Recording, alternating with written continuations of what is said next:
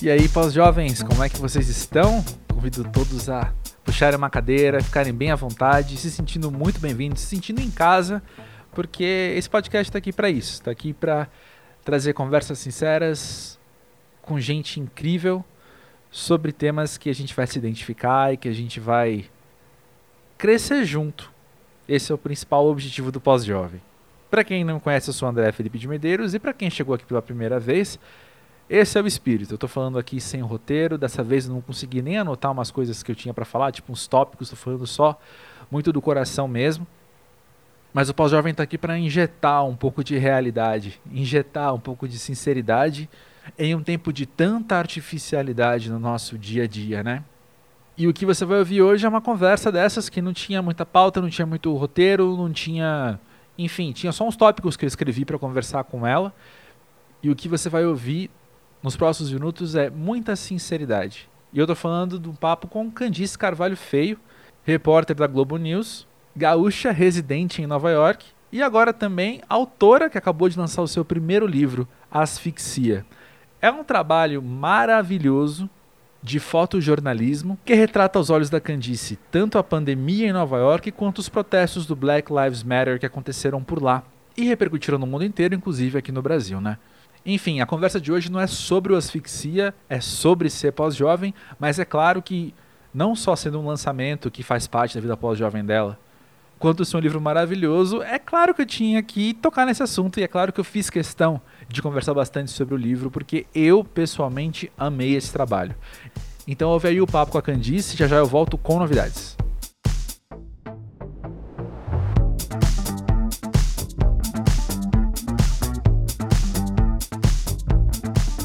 Candice, conta pra gente, pra você, o que é ser pós-jovem? Ah, excelente pergunta. O que é ser pós-jovem? Vamos começar com a definição de pós-jovem? Existe uma definição aqui no Brasil para pós-jovem que eu não saiba ou eu posso ter a minha própria definição de pós-jovem? é exatamente isso. Queremos conhecer como é que Candice Carvalho Feio entende o que é ser pós-jovem. Já que todo mundo meio que sabe o que é, mas ninguém sabe ao mesmo tempo, né? Acho que existe exatamente essa coisa do pós-jovem, porque eu acho que jovem, é, eu considero jovialidade um, um estado mental, um estado de, de uma maneira de ver a vida, uh, uma maneira de uma maneira ligada à curiosidade de querer sempre é, descobrir coisas relacionadas às novidades do mundo, de conhecer novas pessoas, de permanecer sempre numa troca, né, de, enfim, tanto com, com pessoas quanto com livros, filmes e coisas que acontecem no mundo, é uma maneira de se relacionar com o mundo. Então, eu não sei se, é, se eu, eu não sei exatamente qual é o conceito que as pessoas atribuem a pós-jovem, mas para mim, pós-jovem é, um, é uma palavra que não faz muito sentido. Eu prefiro achar que a gente sempre tem uma jovialidade em relação à vida, no sentido de ter essa curiosidade adolescente ou de criança, de querer interagir com o mundo e crescer a partir disso. É, eu acho que durante a pandemia a gente viu que justamente esse aspecto que a gente está falando ficou de certa forma prejudicado, porque a gente perdeu muito dessa troca, né? Tudo bem, a gente, uhum. a gente tem acesso às tecnologias e a gente pode absorver muita coisa através delas, mas nada substitui a, a vivência, a troca, a energia, o toque, o, sabe? Então, eu acho que jovialidade tem que ser um, um estado permanente.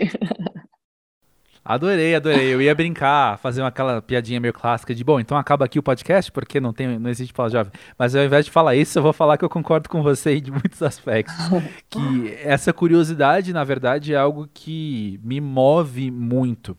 E a maneira com que eu encaro ela na vida pós-jovem, em relação à minha jovialidade, sei lá, quando eu tinha 20 anos, por exemplo, é que eu percebo que agora primeiro que é inegável que eu tenho um repertório maior do que eu tinha naquela época, né? Sim. Mas também eu percebo que existe uma intencionalidade um pouco maior nas coisas. Antes o mundo parecia estar se revelando para mim e eu estava só andando e, e, descobrindo algumas coisas. E agora existe uma tendência, talvez, não sei, alguma força que me faz querer estagnar. se contentar, falar, ah, peraí, eu já, já tô vivendo bastante, eu já tô aprendendo bastante, sabe? Ao meu redor parece que tem isso, assim, falando, não, calma aí, cara, calma aí. E eu preciso levantar e falar, não, não, mas tem muito que eu não sei, eu tenho muito a aprender, eu tenho muita coisa que eu não vivi ainda, eu quero viver, sabe? Eu acho que a gente, à medida que a gente vai ganhando tempo de vida, uh, a gente aprende a fazer um filtro dessas coisas, está falando, sabe? Então acho que a gente aprende a a gente sabe mais sobre nós mesmos, então a gente entende o que é importante pra gente e o que, que não é. Então a gente aprende a dizer Sim. não. A gente, a gente fala, não, isso eu não, isso eu não quero, essa troca, desculpa, eu não quero, não me interessa. Eu quero investir na outra, em outra coisa. Então, eu acho que sim, quando a gente é jovem, a gente, jovem de idade biológica, a gente uhum. tem uh, uma sede de atirar para todos os lados, no sentido de consumir, pelo menos eu, eu sou assim, no sentido de consumir informação e de. Eu, quero, eu não quero perder nada. Eu quero conhecer tudo, eu quero, eu quero ir a todos os lugares, eu quero estar em todos os pontos ao mesmo tempo. Uh, e eu sempre tenho a sensação de que se eu estou aqui, eu estou perdendo de estar lá. Então, isso é uma coisa que eu venho trabalhando até. E a pandemia me ajudou muito, porque no início eu tinha uma paz de estar em isolamento, que era assim, tá, eu sei que tá todo mundo em isolamento, não tem nada acontecendo, então tá tudo bem, não tô perdendo nada. Eu tô aqui. Uau, sim! Uh, mas eu acho que. Interessante. É, mas eu acho que à medida que a gente vai ganhando idade, a gente vai aprendendo a filtrar isso, sabe? Cê, e aí você, sei lá, você deve sentir uma paz, essa acomodação que você fala, talvez não seja uma acomodação, seja uma paz de saber o que você quer um pouco mais do que se sabia há cinco anos atrás, talvez. Adorei, vou começar a falar que é isso. Pronto, tá decidido. é isso aí. E eu acho muito interessante quando eu paro pra, pra olhar pra sua vida, pra olhar pra sua história até agora. Parece que coube muita coisa em alguns poucos anos. Se pensar que a gente não chegou aos 40 e, e você viveu bastante já. Entende o que eu quero dizer? Uhum. A sua sensação também é essa? Uh, sim e não. Eu acho que eu vivi muita coisa. É. Poxa vida, deixa eu ver, deixa eu pensar. Perguntas profundas. Às vezes eu tenho a sensação que eu vivi muito, às vezes eu tenho a sensação que eu vivi pouco. acho que é isso. Depende da fase, depende do humor. Eu acho que eu vivi muita coisa nesse ano da pandemia no isolamento, por incrível que pareça. Foi um dos anos mais intensos da minha vida no sentido de coisas acontecendo. E uhum. vou deixar super claro que não é no sentido de que eu não estava em casa, não estava fora de casa, não estava aglomerando, não estava fazendo festa doidado, não é isso. Mas Sim. é porque eu, como jornalista, é, eu vivi, vi coisas que elas geralmente não acontecem juntas, ou sequer acontecem. Então vamos lá, a gente teve, eu tive a cobertura da pandemia, a cobertura dos protestos pela morte do George Floyd, a cobertura da eleição americana com a eleição do Biden, a cobertura da, da campanha eleitoral uh, dos, passou 2019, é, 2019, estou falando aí de 2019, 2020. É o impeachment uhum. do Trump, dois impeachments do Trump 2020. Já que eu moro nos Estados Unidos, então minha cobertura é, é por lá, né? Meu trabalho de jornalista é por lá. Fiz um livro, que eu, é uma coisa que eu nem pensava em fazer. É, conheci muita gente virtualmente nesse processo, porque eu, enfim, a gente acaba conversando com muitas pessoas, já que tem vários assuntos acontecendo ao mesmo tempo, fonte, ou até mesmo pessoas que a gente acaba se interessando conhecer.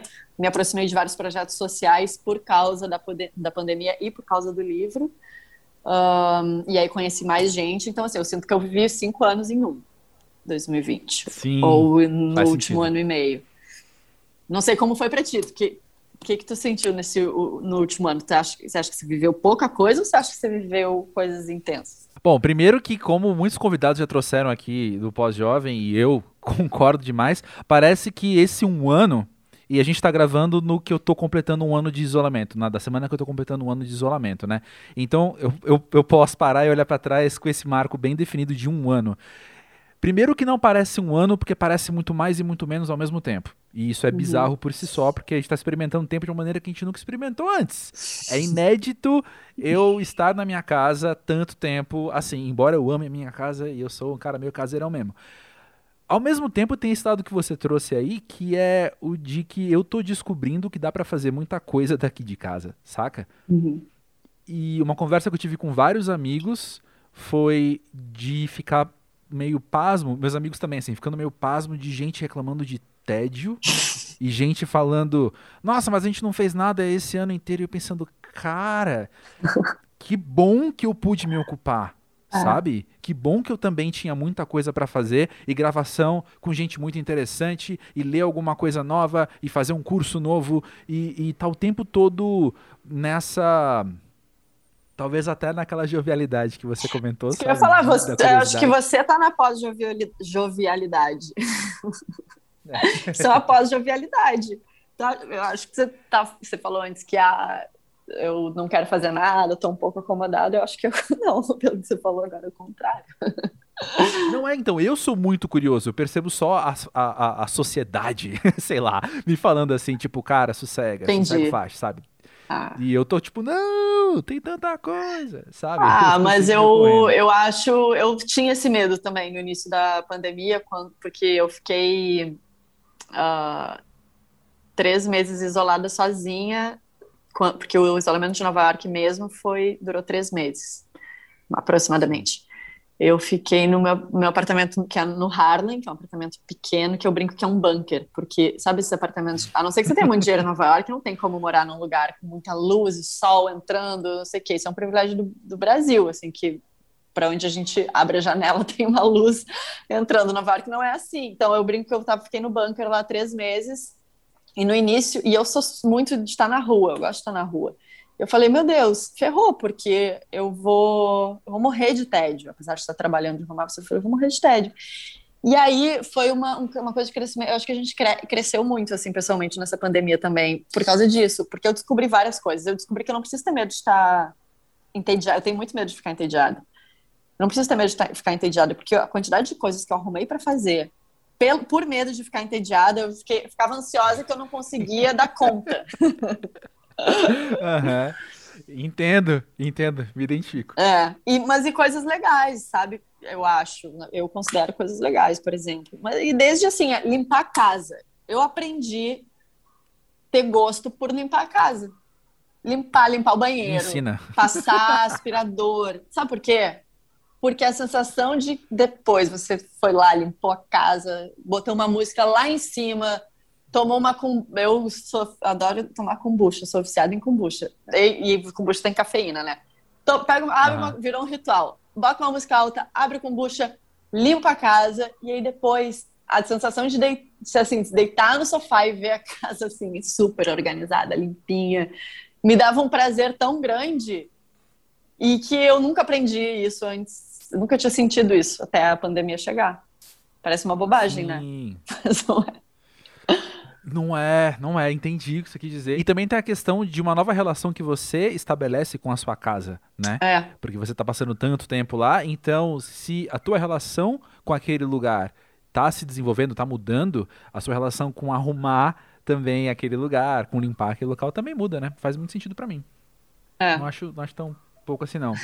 Mas vem cá, sobre o asfixia, eu acho que a maneira mais sincera que eu tenho para falar dele para você hoje, assim, é que eu senti muita coisa lendo o livro. Real, assim. Eu senti muita coisa do começo, da primeira página que é em preto, até a última, eu senti muita coisa. Aquela página em preto é muito poderosa, não é? Tem foto, tem texto, tem um monte de coisa no livro, mas eu amo aquela página em preto. tem nada. Total, é só total, um preto. Total. Sabe o que é aquela página em preto? Pode me xingar se eu for muito romântico, tá? É o apagar da luz do cinema. sabe? É aquele segundo antes de começar a peça de teatro que tá tudo escuro. E aí é uma imersão diferente que eu tenho, sabe? Que lindo isso. Ninguém tinha me falado da página em preto até agora. É porque todo mundo tá achando que é bobagem também, igual eu. Mas não, é sério mesmo, assim. acho que me, me convida, assim, quando eu paro e, e me limpa, sabe, a mente e eu me concentro mais. Acho que nós acabamos de virar melhores amigos. Fechado, fechado. Eu brinco que o pós-jovem tá aqui só por causa disso. Eu só quero fazer amizade com as pessoas interessantes. Por isso que. por isso que eu falo. Mas, mas olha só, já que nós somos melhores amigos, outra coisa que a gente tem em comum é o amor pela fotografia. E eu achei muito interessante pensar como um projeto nasceu a partir das fotos que você estava vendo e lendo ali na, na, na, conclusão, né, nos seus agradecimentos, você esclarece isso, né, que tem a ver com pegar as fotos e estar tá com alguém do seu lado vendo aquelas fotos e pensar, nossa, esse material aqui é maior do que só o que eu estou vendo aqui, entende? Uhum. É. Conta mais sobre isso. é, é um é uma maneira de eternizar o momento. De, o momento eternizado ele está dentro da gente, né? Mas é uma maneira de compartilhar o momento eternizado. Então, Sim. a foto, eu que trabalho em televisão, tenho uma relação com a informação, com o fato, que é uma relação muito veloz. Então, assim, numa, numa reportagem, entra uma, uma imagem poderosa dos protestos, por exemplo, por mais que a imagem seja poderosa, dois segundos depois ela vai ser substituída por outra. E aí o texto já que vai caracterizar aquela imagem já é outro, e aí aquele momento foi, foi, foi, foi, foi, e é tudo muito rápido.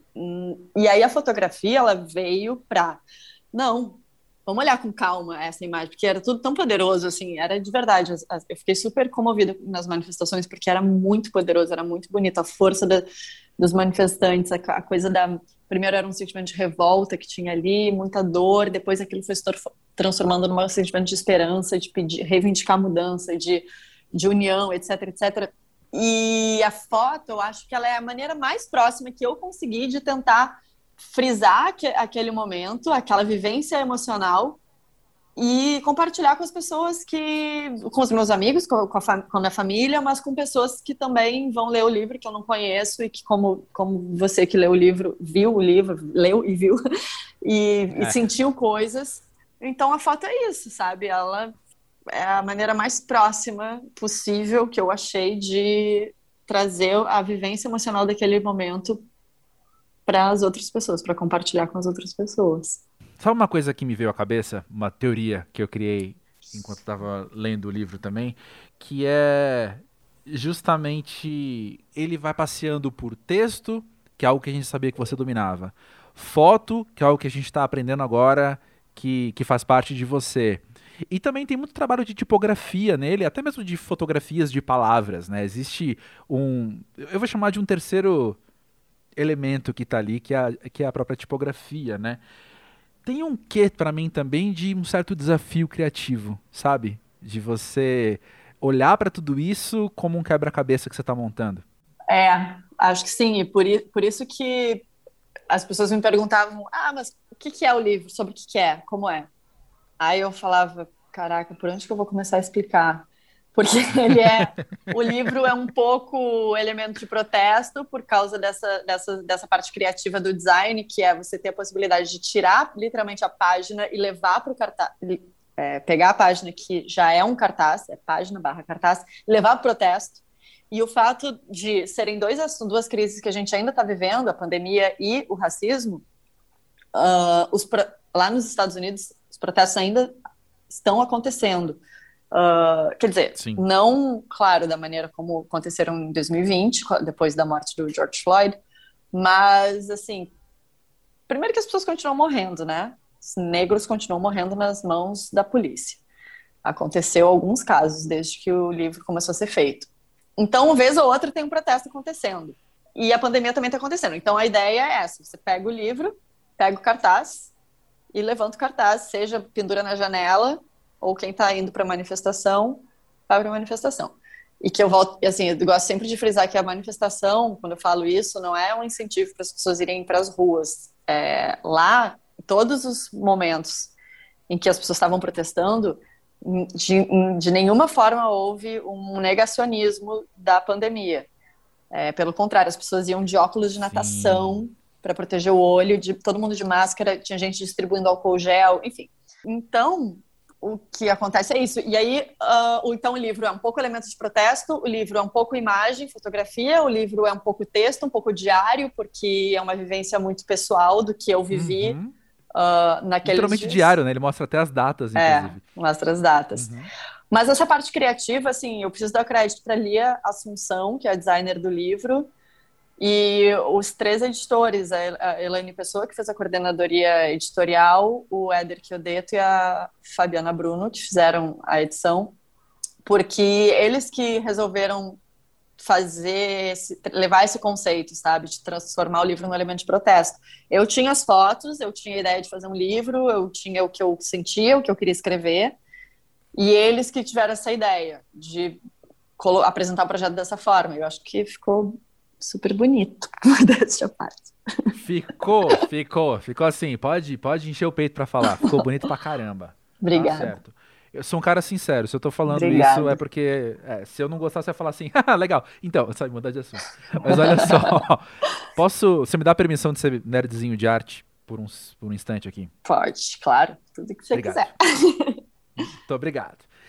Seguinte, tem, me chama a atenção também na maioria das fotos como você usa uma lente aberta, você usa um enquadramento que eu entendo ele como quase orgânico. Para você de fato estava andando, viu aquilo e onde estava o seu olho, a foto também tá. E eu acho isso muito interessante, ainda mais quando você fala que você é uma pessoa de rua, porque me pareceu que era você experimentando a cidade de um novo jeito. A cidade estava diferente, porque ela estava vazia. Eu nunca fui a Nova York, mas até onde eu sei, Nova York está vazia é uma coisa inédita, né? Uma coisa que não acontece, que não acontece. Então você parar ali com a câmera simulando o seu olho é, é um eu vejo você, entende? Uhum. Eu vejo o seu olhar de fato. Eu vejo você experimentando a cidade e falando, olha o que eu tô vendo. Como você falou, eternizado do momento, saca?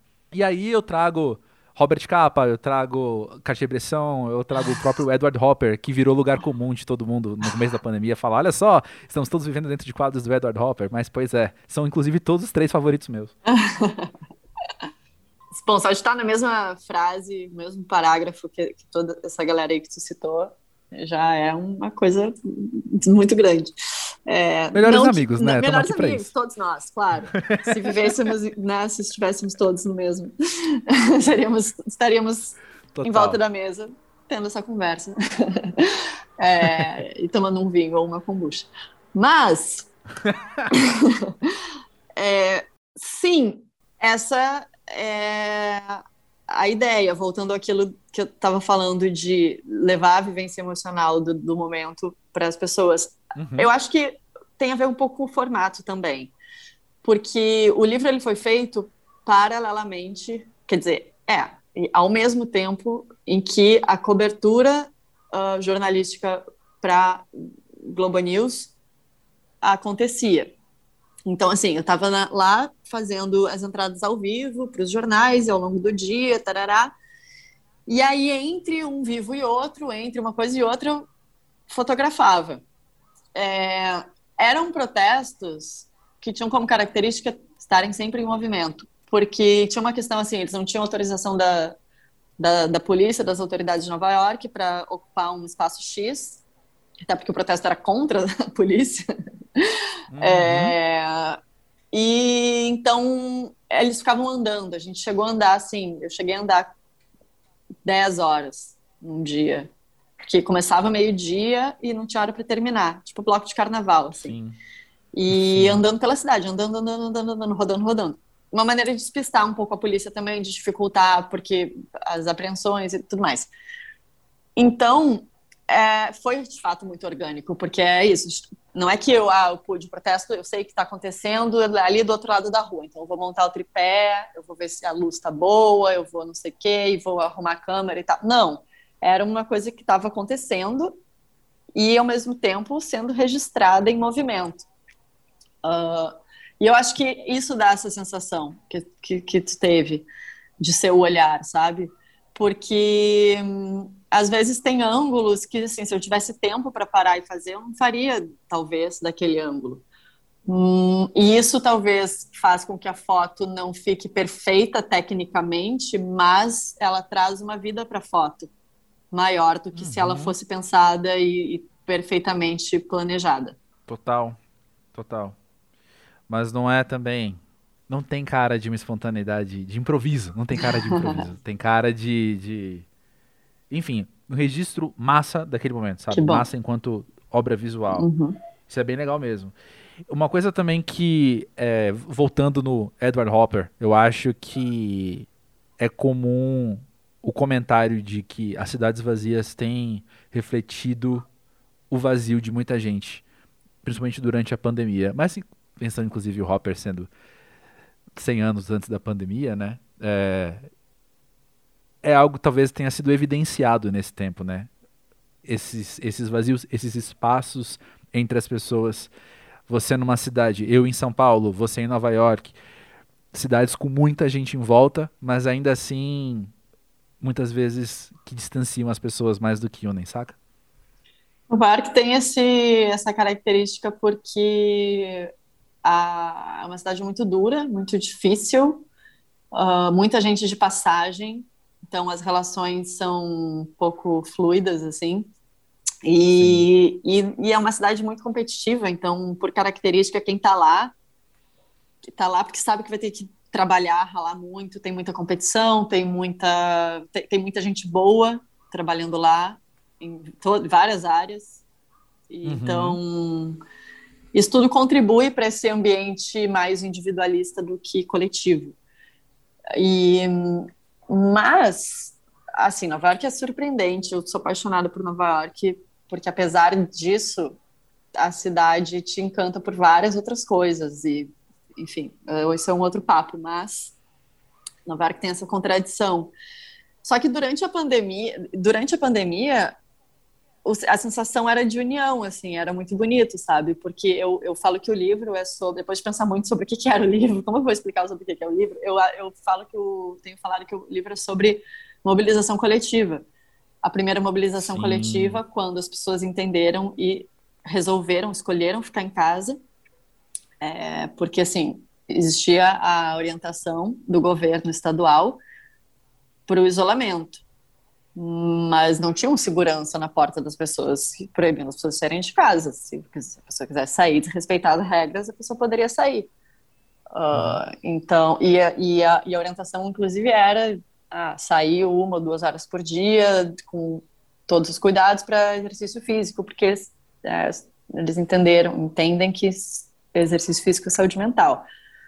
Então, uhum. mas houve uma mobilização coletiva no sentido de que a cidade inteira falou: a gente vai ficar em casa porque a gente entende que a gente precisa fazer isso agora.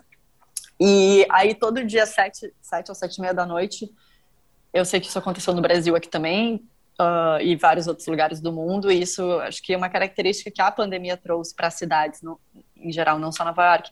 Mas o que eu vi lá, né, eu presenciei em Nova York, era que as pessoas saíam para a janela, sete e meia, acho que era sete e meia, para saudar os profissionais da saúde e as pessoas que estavam na linha de frente na pandemia. E isso era muito bonito, assim, dava uma sensação muito boa, uma, porque a gente se sentia unido, a gente não se sentia só.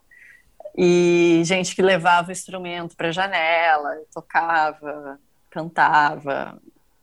E aí depois, com a morte do George Floyd, que explodiram os protestos antirracistas, também teve isso, porque era aquilo, foi aquilo que eu te falei. Apesar da pandemia, as pessoas, o que as pessoas falavam era: existe uma, uma outra pandemia, essa que já dura 450 anos. A gente não pode não sair para a rua nesse momento. E aí todo mundo foi, e os médicos, inclusive, apoiaram os manifestantes. As enfermeiras, tinha médico nas, nas manifestações. É, então foi um momento de união. Assim, foi um momento que Nova York fez o oposto né, do que o, é o dia a dia, que é essa coisa essa selvagem. Nesses momentos de crise, já houve, houve outros também. Depois do 11 de setembro, eu não estava lá, mas enfim, conheço muita gente que estava. Então, acho que nos momentos de crise a cidade sabe fazer o que é importante, sabe? Sim. Interessante. Você, bom, eu sou muito da ideia de que tudo aquilo que a gente vivencia acaba moldando quem a gente é, porque a gente está sempre em transformação, sempre aprendendo algo novo, sempre, enfim, adquirindo novas camadas e tal. Você você citou que Nova York tem várias coisas encantadoras. E você sabe dizer também como que estar lá te moldou nesses últimos oito anos? Nossa, moldou muito. Muito. Eu não sei nem dizer como. Por vários motivos, assim, crescimento pessoal, porque eu passei por coisas difíceis lá. Eu, por exemplo, eu, perdi meu pai em 2015, quando eu morava lá. Uhum. É, e foi algo inesperado. E aí o meu pai era apaixonado por Nova York. Ele era a cidade que ele era meu pai gaúcho, mas ele tinha duas cidades do coração, Rio de Janeiro e Nova York. E, e eu acabei, eu nunca tive essa coisa para Nova York, acabei indo morar lá.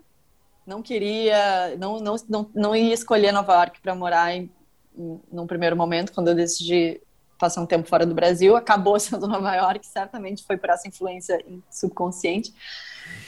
Então, e eu achava que eu nunca ia mais conseguir ficar lá naquele lugar, e eu achava que eu nunca mais ia ser uma pessoa feliz de novo e tudo mais, porque eu era muito próxima do meu pai. E aí eu passei por esse luto uhum. lá, e lá eu aprendi que eu senti tristeza e felicidade ao mesmo tempo, esses dois sentimentos. Eu aprendi que a gente consegue, a gente pode sentir tristeza e felicidade, uma tristeza muito grande e uma felicidade muito grande ao mesmo tempo. Então, isso eu aprendi lá em Nova York, assim, caminhando no meio daquelas ruas enormes e tal, e arranha-céus, etc, etc. E, bom, essa parte pessoal, experiência pessoal mais marcante. É, a experiência, e aí a questão profissional, Nova York me deu tudo, assim, profissionalmente, sabe? Porque a minha base de jornalismo como profissão foi, toquei em Porto Alegre na RBS, que foi o primeiro lugar que eu trabalhei, assim, depois da faculdade. Mas foi trabalhando na Globo em Nova York que eu cresci, aprendi muito e, e, e, me aproximei de pessoas que eu era muito fã, assim, como jornalista ainda antes, muito nova. E, e eu passei a conviver com essas pessoas e eu falava, caraca, eu não, qualquer hora eu, eles vão ver que eu estou enganando todo mundo, que eu não tenho, não tenho cacife para estar tá aqui e eu preciso correr atrás. Eu preciso ler mais, eu preciso comprar livros, eu preciso assistir mais o noticiário, eu preciso fazer. Eu falei, caramba, eu preciso. E aí eu comecei a aprender muito. E aí Nova York é uma pessoa que. É uma pessoa. uma pessoa ótima.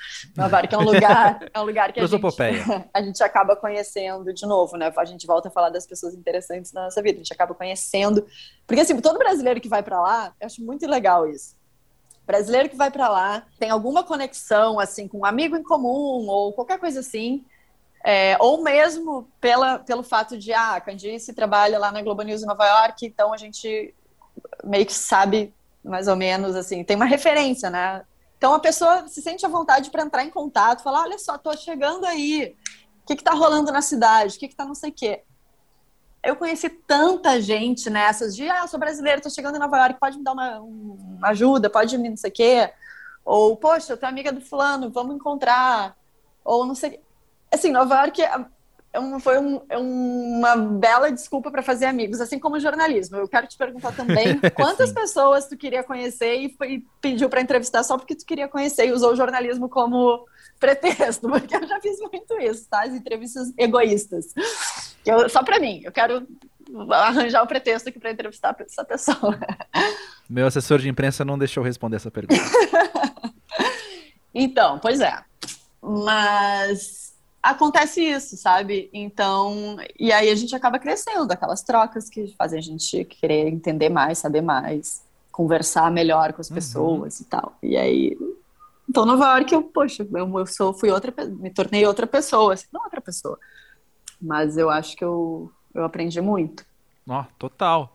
Uma outra coisa que eu fiquei pensando, enquanto, ainda mais quando você falou da rapidez do seu trabalho com vídeo, que pode ser, de novo, mais um romantismo meu, eu sou esse tipo de pessoa, mas eu penso também que esse trabalho, você trazer a tua experiência emocional ali para as fotos e para o texto, humaniza a categoria repórter, sabe? Acho que mostra também o quanto aquilo que a gente vive reportando, as pessoas que a gente conhece acabam moldando a gente também, sabe? Tudo isso tem um impacto no repórter. É diferente de alguma análise fria que você. de apenas uma análise fria que você faz das circunstâncias que você. Enfim, de acordo com fontes, de acordo com dados, de acordo com, uhum. com as suas análises mesmo. Mas existe um lado também que é humano, que é coração, e que inevitavelmente se deixa afetar pelo que está vivendo, né? É, nesse caso, não tinha separar o, o humano do, do o pessoal do profissional uhum. é um pouco mais delicado, porque eu, como jornalista, estava cobrindo aqueles eventos, mas eu, como cidadã, como moradora da cidade, estava também vivendo a mesma pandemia que todo mundo estava vivendo e sentia os mesmos medos, Exatamente. as mesmas angústias. E aí é claro que a gente adapta isso para os formatos, né? Então, quando eu estou fazendo uma reportagem, eu, claro, eu separo uma coisa da outra e coloco ali os que você falou, os dados, os números e etc. Mas assim, eu acho que hoje em dia também o, o jornalismo, pelo menos que a gente faz no canal, na Globo News, é um, é um formato que permite que o lado humano apareça um pouco mais e eu posso citar outros exemplos, assim, por exemplo, pega a, a Aline, apresentadora da Globo News, que é uma jornalista incrível, que eu admiro muito. A Aline, ela tenta, ela consegue colocar ela não é simplesmente uma pessoa que está ali no estúdio lendo um teleprompter e, e, passando os dados de uma maneira fria, como se fosse um, um robô, sabe? Uhum.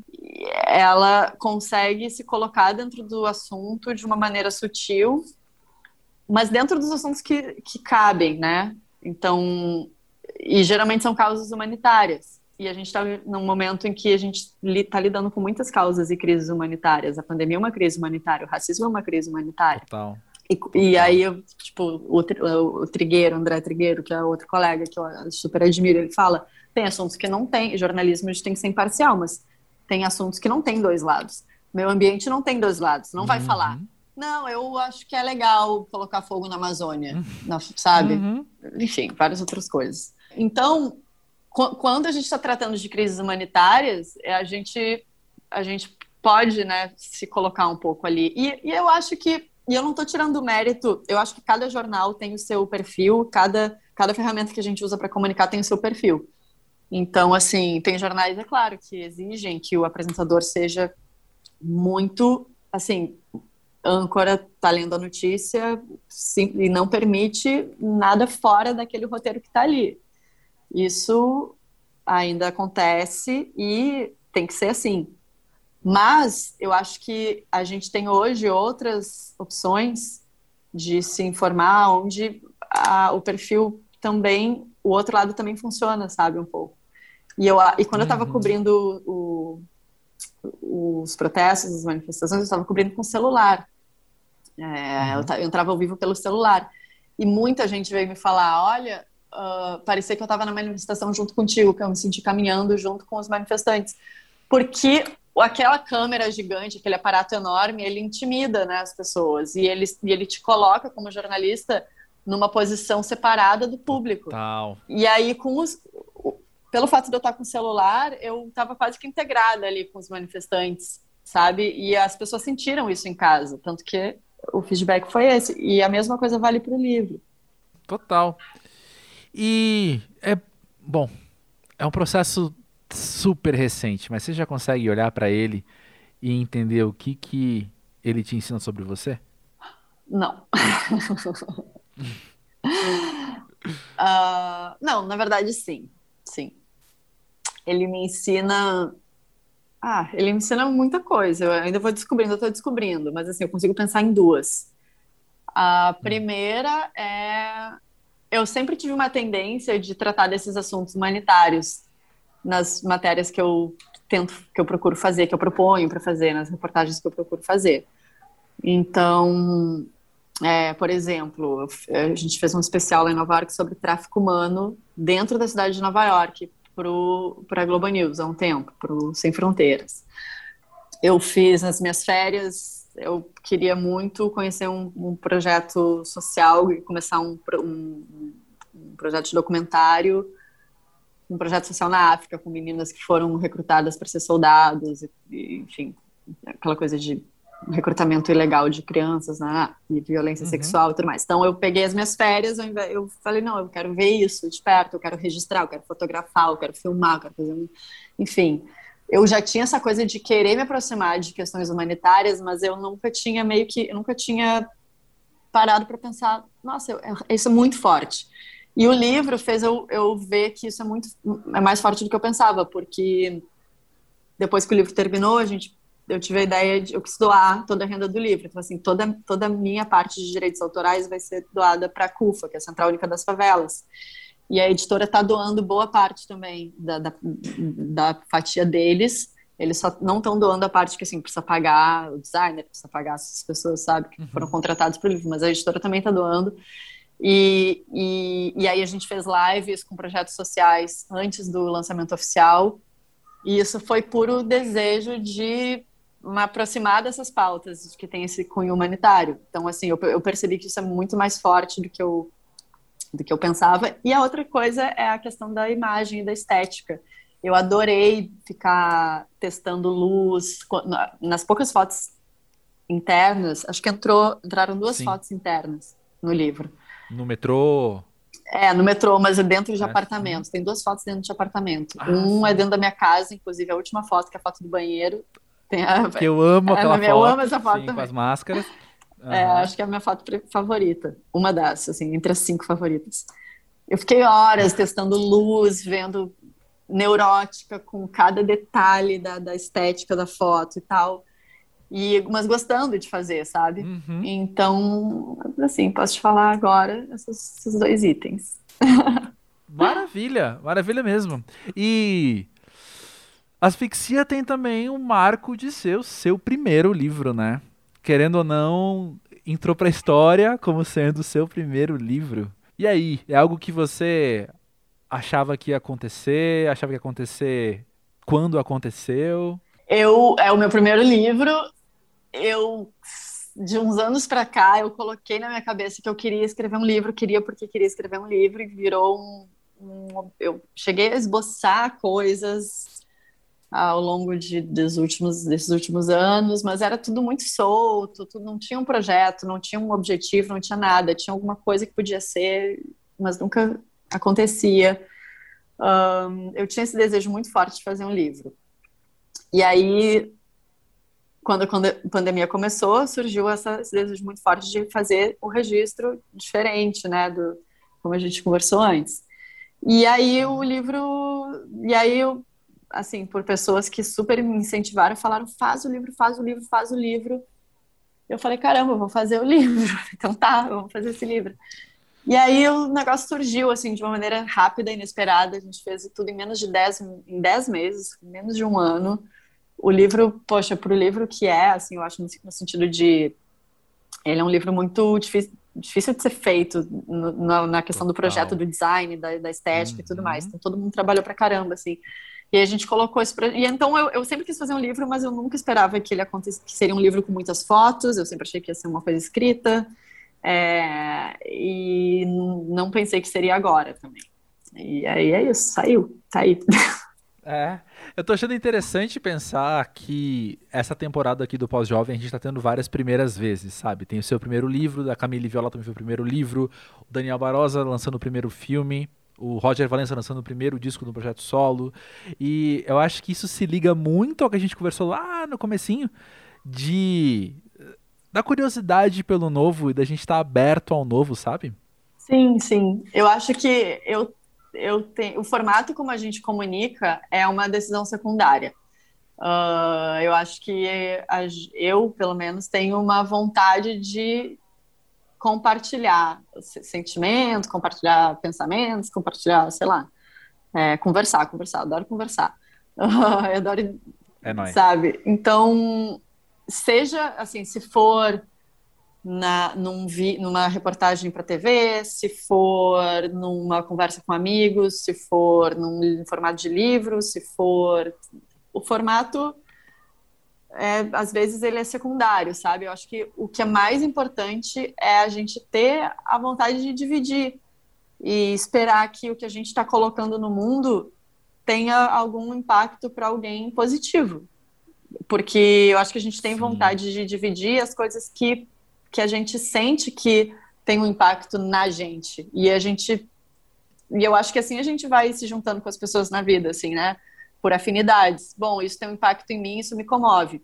Eu te conto sobre isso, tu também sente de, da tua maneira, mas também fica tocado por aquilo. E aí a gente se sente que a gente está, que a gente tem um elo ali, né? e aí é. as relações vão acontecendo e a, e a vida vai acontecendo. Então eu acho que essas pessoas que têm esse desejo de compartilhar e dividir e achar pessoas que sentem parecido e pensam parecido e ou que não pensam parecido, mas que, sei lá, que sabe, porque não é não, isso, isso não significa que as pessoas têm que concordar, óbvio, tô falando de, de outra coisa. Sim. Aí o formato vem, sabe, naturalmente. É isso, apesar de eu sempre querer ter feito um livro, sempre pensar, ah, um dia eu quero fazer um livro, eu achava que ia ser um livro escrito. Ia ser uma coisa de uma ficção, nunca pensei que seria um livro de fotos documental, assim. Mas Sim. aí surgiu assim. Que bom que surgiu assim. E parênteses, você acho que você explicou muito do pós-jovem aí nessa sua fala agora. Eu me identifiquei muito com o que você disse. Tanto de, de ter uma ideia que se desenvolve de uma maneira diferente do que você imaginava inicialmente, quanto de conectar pessoas, né? E se conectar as pessoas com a sua mensagem. Mas voltando à asfixia, sim, só para concluir, ó, obrigado por esse trabalho. De fato, foi muito impactante para mim senti muitas coisas. O Emicida me falou uma coisa que, que quando eu falei para ele também que o disco dele tinha me emocionado, ele falou uma coisa que eu carrego muito comigo, que falou: a gente que trabalha recebendo muitas obras todo dia, a gente se endurece e fica difícil de se emocionar. Essa é a minha vida. Então, quando algo tem um impacto para mim, eu, eu valorizo demais. Eu sei o valor que aquilo ali tem mesmo, sabe? Na minha frente, no meu corpo, assim, saca? Eu sinto muito forte. Então, Obrigado pela asfixia. Nossa, obrigada a você pelo, pelo por, por, por olhar com, com, com esse olhar tão sensível. É, é, assim, o que tu tá me dizendo é o eu já, poxa, eu já fico já valeu ter feito o livro, sabe, por esse tipo de, de, de impacto. Então, fico super feliz, obrigada. Pô, valeu e obrigado por estar aqui no Pós-Jovem. Eu amei falar contigo, amei colecionar mais uma amizade para a vida inteira. Eu e também. poder falar de arte, poder falar dessas coisas. Adoro, viu? Eba, eba. Agora já, como a gente, como eu falei, viramos melhores amigos e a gente segue a conversa no Zap Zap e quando passar a pandemia a gente se encontra. Pronto, um café. Fechou, fechou. um beijo, valeu mesmo. Obrigada.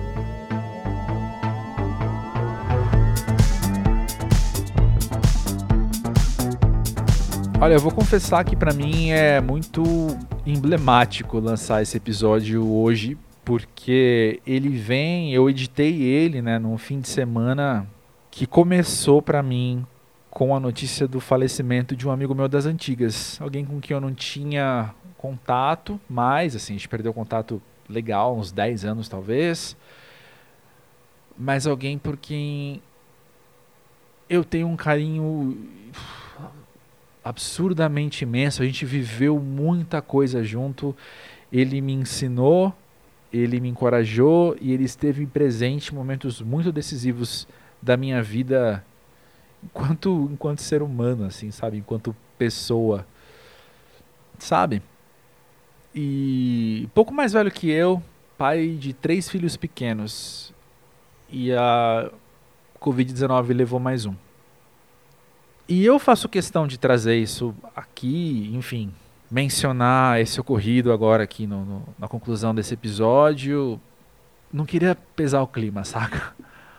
Mas tem sido dias difíceis de entender a realidade dos meus medos, de me deixar sentir muita coisa, mesmo que isso seja contraprodutivo, entre muitas aspas de me permitir desabar se eu precisar. Eu acho que eu aguentei, como eu falei no papo com a Candice, né? Ele foi gravado na semana, se pá, até no dia, não lembro agora, que eu completava um ano em isolamento, né? E esse um ano eu vivi da melhor maneira que deu para viver.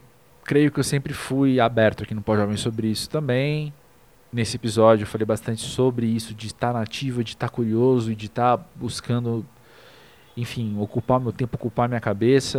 E eu não acho que isso vai mudar daqui para frente, né? Mas esse fim de semana foi muito importante pisar no freio e ser propositalmente improdutivo e ser propositalmente apenas luto. E eu não sei qual luto que você tem que viver hoje. Eu não sei se o seu luto é de uma perda de alguém na Covid, não sei se o luto é justamente pela perda da, da vida que a gente tinha, que também é algo que a gente tem que sempre que se ajustar, né? Mas acho que o que eu queria dizer é que vale a pena o luto. Vale a pena passar emocionalmente pelas coisas. Não foi fácil, não foi nada agradável. Eu, na sexta-feira, recebi a notícia, era, sei lá, seis da tarde, não sei. Tinha mais um monte de coisa para fazer, tive que falar não vou fazer nada, tive que me virar sentindo as coisas e me deixando sentir. E eu desabei de um jeito que nos levava muito tempo, há muito tempo mesmo. Não lembro a última vez que, que eu fiquei daquele jeito. Mas foi, processei. Tô processando, é claro, né? Processando a perda, o luto é um é um caminho por onde a gente anda, né? E eu tô nessa caminhada. Mas eu sabia que não era hora de reprimir nada, não era hora de guardar na gaveta para depois. Eu tinha que vir à tona. E eu tinha que sentir o que eu tinha para sentir. É difícil pelas questões de masculinidade, que a gente já conversou aqui no podcast algumas vezes, é difícil pela questão da produtividade, que a gente já conversou aqui no podcast algumas vezes também, é, mas é difícil também porque parece que a gente abre uma portinha para os medos que a gente evitava olhar, sabe? Tem um lado que aos meus olhos facilita o processo da pandemia, que é o do medo coletivo. Todos nós vivemos o mesmo medo, que eu não preciso nem dizer qual que é, né? Ou medos no plural, né? Mas a questão é, tem as nuances que são individuais, tem as nuances do meu medo, sabe? Essa perda desse meu amigo, ela é diferente de outras perdas que eu já tive outras perdas que eu vou ter. Então, lidar com o meu medo em nível individual foi de fato um, tá sendo de fato algo que eu não sabia que eu tinha que me concentrar, sabe? Eu não sei se eu estou fazendo muito sentido. Eu estou falando isso olhando para minha mesa, estou falando isso só de acordo com o que tá com o que eu estou refletindo e eu não queria pesar o clima aqui do, do pós-jovem. Até porque eu sempre proponho fazer algo que seja mais, um pouco mais para cima mesmo e para te fazer companhia. Mas é um espaço de sinceridade para todo mundo, para os convidados e para mim também. E hoje o que eu tenho é a dor da perda e é medo. E você? O que, que você tem? Vamos conversar? Conta aí o que você tem passado, conta aí como é que você tem processado essas coisas, quais as perdas que você teve recentemente e eu vou adorar poder conversar abertamente sobre você também. Com você sobre você. Chega aí no podcast arroba pósjovem.com.br e no arroba pósjovem nas redes sociais. Se você está aqui pela primeira vez e chegou até agora, ó, cara, mal aí, não é sempre assim. é sempre assim na sinceridade, mas são muitos assuntos pra gente conversar e nem todos são pesados desse jeito, né? Mas segue aí a gente na plataforma que você tá ouvindo, pra gente estar tá junto em breve. E, inclusive eu falei que eu estar com novidades, as novidades são as seguintes. Quinta-feira agora temos mais um episódio especial quem acompanha o Pós-Jovem desde a primeira temporada vai lembrar que a gente teve um episódio com jovens. Vieram três ouvintes do Pós-Jovem de 20 e poucos anos aqui pra gente conversar sobre juventude. E eu tava há muito tempo querendo fazer isso de novo. Mas eu queria que fosse diferente do que a gente já fez. E aí rolou a oportunidade e eu adorei poder sentar e gravar com Salvino Oliveira, que é um cara bem conhecido no Rio de Janeiro e que é hoje o secretário da Juventude da cidade do Rio. Talvez você conheça ele das redes sociais, enfim. Fica aí a dica que quinta-feira agora sai um episódio especial do Pós-Jovem com ele, falando sobre juventude e falando sobre futuro, que é um assunto também que eu quero falar cada vez mais por aqui. A gente fala muito do passado, né? Enfim, falei demais, falei demais, falei demais. Espero que tenha feito sentido. E sei lá, como diria Malu Magalhães, perdoa o drama e não desiste de mim. Tamo junto, tamo junto aí na quinta-feira com o episódio especial do Salvino. E na semana que vem, terça-feira, mais um episódio com esse papo de sempre aqui do Pós-Jovem. Com quem? Aquela convidada que eu falei que vocês me pedem há dois anos. E finalmente rolou de gravar com ela. Não falo mais nada, vocês se virem tentando descobrir. Ou apenas chega aí. Que terça-feira é nós. Beleza? Valeu, tamo junto. Mandei a mensagem, vamos continuar esse papo, vamos continuar esse papo. Fechou?